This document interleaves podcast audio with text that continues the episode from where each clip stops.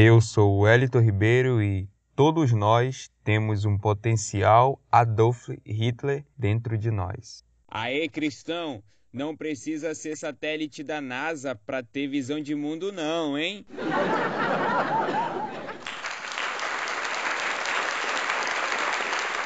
Refeitos Kert, difundindo um cristianismo todo abrangente. Talvez você tenha escutado a frase de entrada, lógico, é uma frase de efeito, mas ela é provocativa mesmo, no sentido de dizer que após a criação, o ser humano decidiu viver a vida longe de Deus. O ser humano decidiu viver a vida de acordo com a sua própria sabedoria, e não com a sabedoria oriunda do seu relacionamento íntimo com Deus, como a gente percebe ali nos primeiros dois capítulos de Gênesis. Isso, na teologia cristã, é definido como a queda. O segundo ato da grande história de Deus revela que o ser humano decidiu se rebelar contra o seu Criador. E é lógico que isso trouxe inúmeros impactos. E isso responde muitas dúvidas, muitas perguntas que as pessoas ainda se fazem hoje. A doutrina da queda, o segundo ato da história de Deus, ela tem muitos impactos na nossa realidade e é isso que nós vamos falar hoje de maneira mais específica. Então, aumenta a sua expectativa aí que o episódio está só começando. Refeitos Kert, difundindo um cristianismo todo abrangente. Nós vamos definir o nosso roteiro aqui em quatro tópicos. Em primeiro lugar, nós vamos falar do impacto da queda em nosso relacionamento com a gente mesmo. Em segundo lugar, nós vamos falar do impacto da queda em nosso relacionamento com Deus. Em terceiro lugar, nós vamos falar do impacto da queda em nosso relacionamento com os outros. E por fim, nós iremos falar sobre o impacto da queda em nosso relacionamento com o restante da criação de Deus. Então, quando a gente pensa nos impactos da queda em nós mesmos, a gente pode falar das inquietações da alma. Eu gosto muito de uma frase que eu ouvi do teólogo e filósofo e pastor Jonas Madureira, numa conferência onde ele disse que não há nada mais demoníaco do que alguém bem consigo mesmo. E apesar dessa frase ser em até certo sentido radical, se a gente retirá-la do contexto da palestra dele, ela contém essa verdade de que a queda trouxe impactos em nós mesmos, na forma como a gente olha para nós mesmos. Ela trouxe impactos na forma como a gente enxerga os nossos anseios, os nossos defeitos. E isso é muito profundo, porque quando a gente fala de inquietações na alma, nós estamos falando de anseios que somente o próprio Criador pode satisfazer. E esse é um dos grandes mistérios. Nosso interior ele foi afetado. Nós retiramos o Deus verdadeiro e a partir dali nós próprios nos colocamos como aquele que vai definir tudo da nossa vida. Então nós somos adoradores de nós mesmos. E agora o nosso coração vai estar cheio de inquietações. O impacto da nossa rebelião vai trazer essas inquietações. E nosso coração somente vai descansar quando ele estiver em Deus. Essa é uma famosa frase de Agostinho de Hipona, um dos pais da igreja onde ele diz que nosso coração foi feito para Deus e nós não encontraremos descanso até o nosso coração descansar em Deus. Então, essas inquietações que são resultantes da nossa rebelião para com Deus, só serão cessadas e não no sentido temporal, mas no sentido existencial, de que agora nós se relacionamos com Deus e as nossas inquietações vão diminuindo, mas só desaparecerão no retorno de Cristo Jesus. Então é por isso que não há nada mais demoníaco do que alguém bem consigo mesmo. Nós estamos em construção, nós temos conflitos internos e, mesmo com o Espírito Santo habitando em nós, isso ainda é realidade. porque nós ainda não estamos plenos no sentido temporal. Apesar de já estarmos de volta no nosso relacionamento com Deus e toda a nossa vida nesse processo de ordenação de acordo com a sabedoria de Deus, ainda há coisas em nós que só serão retiradas. O impacto do pecado, a presença do pecado só será realmente findada, eliminada da nossa vida quando Jesus voltar. Então, esse é o primeiro impacto da queda que nós vamos abordar aqui, no sentido de como nos relacionamos com a gente mesmo. Refeitos Kert, difundindo um cristianismo todo abrangente. Só que os impactos não acabam no nosso relacionamento conosco mesmo. O principal impacto foi no nosso relacionamento com Deus. Nós vivíamos para Deus. Nós fomos criados por Deus, estamos sendo sustentados por Deus e devemos viver para Deus. E era assim antes da queda.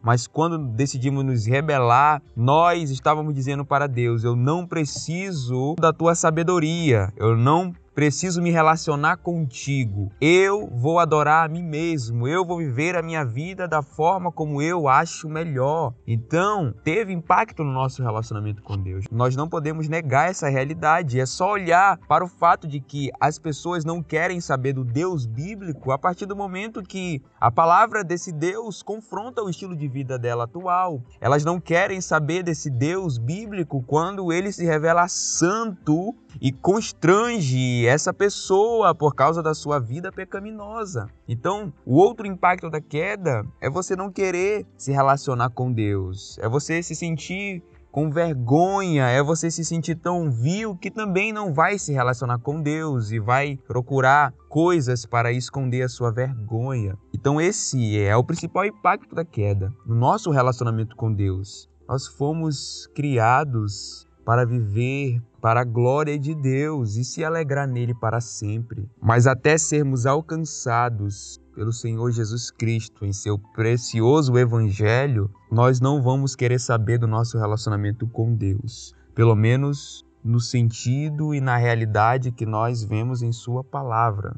Nós podemos inventar nosso próprio Deus. Nós podemos até usar o Deus bíblico e criar uma imagem dele para servir a nós. Nós podemos fazer isso. É por isso que precisamos nascer de novo. Essa foi a realidade que o Senhor Jesus disse para Nicodemos ali, o mestre da lei. Ele disse o seguinte: é necessário nascer de novo para que você não possa apenas entrar no reino de Deus, mas ver o reino de Deus. Você precisa nascer de novo para você voltar ao relacionamento com Deus. Esse é o segundo impacto da queda no nosso relacionamento com Deus. Mas tem mais. Refeitos Kert, difundindo um cristianismo todo abrangente.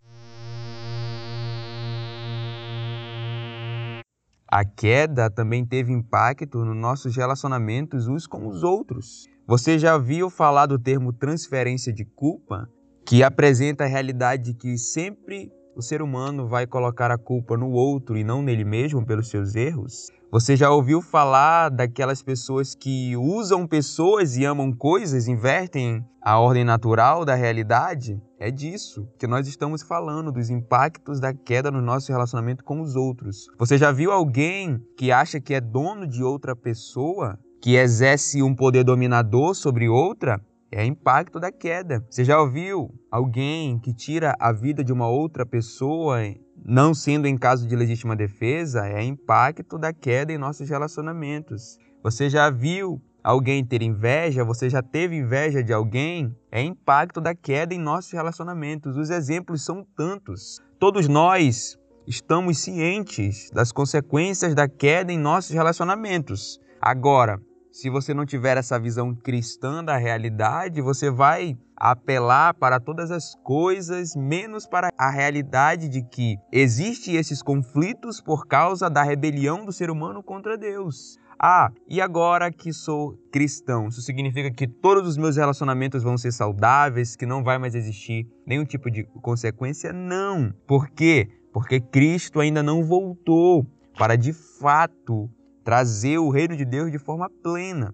Até lá, nossos relacionamentos precisam apresentar melhorias. Lógico que precisam apresentar melhorias. Nossos relacionamentos, eles precisam na medida do possível ser saudáveis? Precisam, mas isso não significa perfeição. Porém, se você já foi alcançado pelo evangelho, a verdade do evangelho vai precisar impactar seus relacionamentos, porque a obra de Jesus, ela é cósmica. Ela teve impacto na forma como nós lidamos com nós mesmos, na forma como nós nos relacionamos com Deus e na forma como nós nos relacionamos uns com os outros. Então, a queda trouxe impacto também para o nosso relacionamento uns com os outros, mas esse não é o fim da história. Cristo veio também restaurar os relacionamentos. E agora a gente vai falar do último impacto da queda, que é na forma como nós nos relacionamos com a criação de Deus ou com o restante da criação de Deus.